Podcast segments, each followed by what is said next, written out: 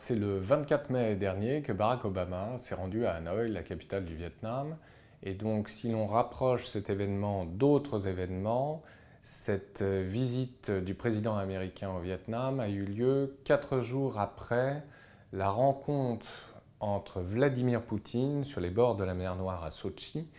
et les représentants des dix États de l'ASEAN. Donc clairement, que ce soit vis-à-vis des Russes ou vis-à-vis des Chinois,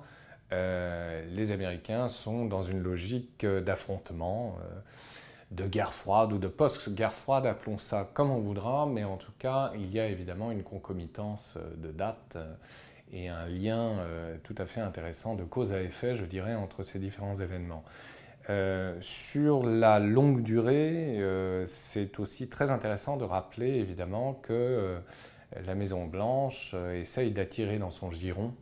le Vietnam, et ça a commencé il y a déjà près d'un quart de siècle, hein, avec la première visite spectaculaire de Bill Clinton dans les années 90, puis celle de Bush, qui signifiait par là même que l'histoire avait changé, qu'on tournait la page et que l'ennemi d'hier devenait l'allié objectif d'aujourd'hui, comprenait donc la nécessité pour le Vietnam de défendre ses intérêts en intégrant le dispositif géostratégique euh, américain dans la région du sud de la mer de Chine, où on le sait bien, il existe des contentieux insulaires extrêmement importants qui opposent notamment le Vietnam autour des Spratlais et des Paracels à la Chine accusée d'expansionnisme euh, territorial. Bon.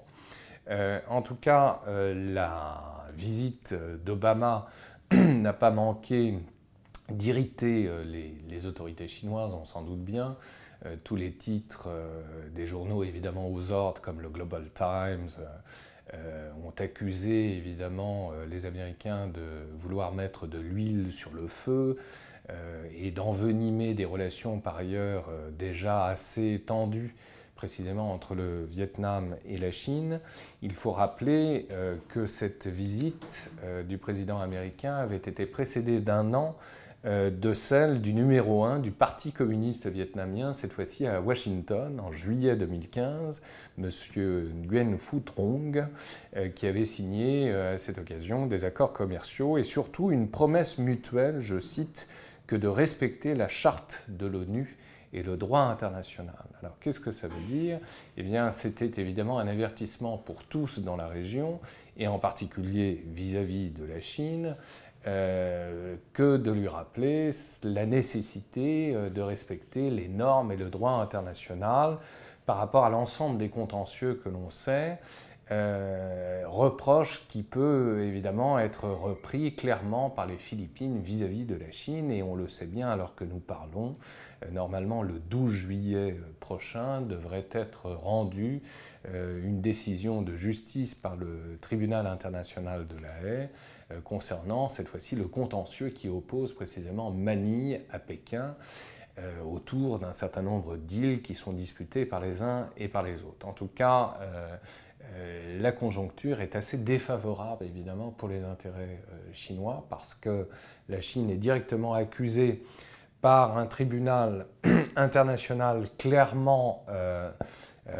choisi par les puissances occidentales et, leurs alliés et que ne reconnaît pas dans sa justesse les autorités chinoises précisément, et à cela s'ajoutent des problèmes clairement stratégiques, des problèmes qui opposent précisément euh, les intérêts stratégiques, en l'occurrence ici vietnamiens, aux intérêts stratégiques euh, chinois. Qu'est-ce que cela signifie? Eh bien, cela signifie que par pragmatisme, évidemment, le Vietnam a choisi son camp contre l'immense Chine, ce qui n'est pas euh, nouveau dans l'histoire moins récente de l'Indochine et du Vietnam en particulier. Eh bien, on s'en souvient avec Ho Chi Minh, on avait choisi évidemment d'opter dans un premier temps pour les Français pour mieux écarter la menace chinoise considérée comme beaucoup plus importante. Donc finalement, le scénario, au-delà euh, des décennies, semble se reproduire. Mais en même temps, ne sous-estimons pas non plus le Vietnam comme révélateur des tensions, cette fois-ci, entre la Chine et pourtant son allié russe. Parce que la Russie a clairement des objectifs militaires, elle aussi, euh, du côté du Vietnam, avec lequel d'ailleurs elle a signé, nous l'avions dit dans une précédente émission, des contrats d'armement dans le domaine notamment de la fabrication de sous-marins particulièrement importants et qui ne, ne, manqueront pas à un moment donné d'opposer précisément Pékin à, Moscou, parce que la vente d'armes russes au Vietnam opposé à la Chine, forcément, à un moment donné, va indisposer ces relations euh, euh, triangulaires. Donc à suivre, mais une chose est certaine, en fin de mandat présidentiel, euh, Barack Obama n'a pas manqué l'occasion précisément de rappeler à la Chine euh, que ces engagements dans le sud de la mer dite de Chine allaient rencontrer des obstacles sérieux et un obstacle important qui est celui du Vietnam, nouvel allié objectif des États-Unis dans cette partie du monde.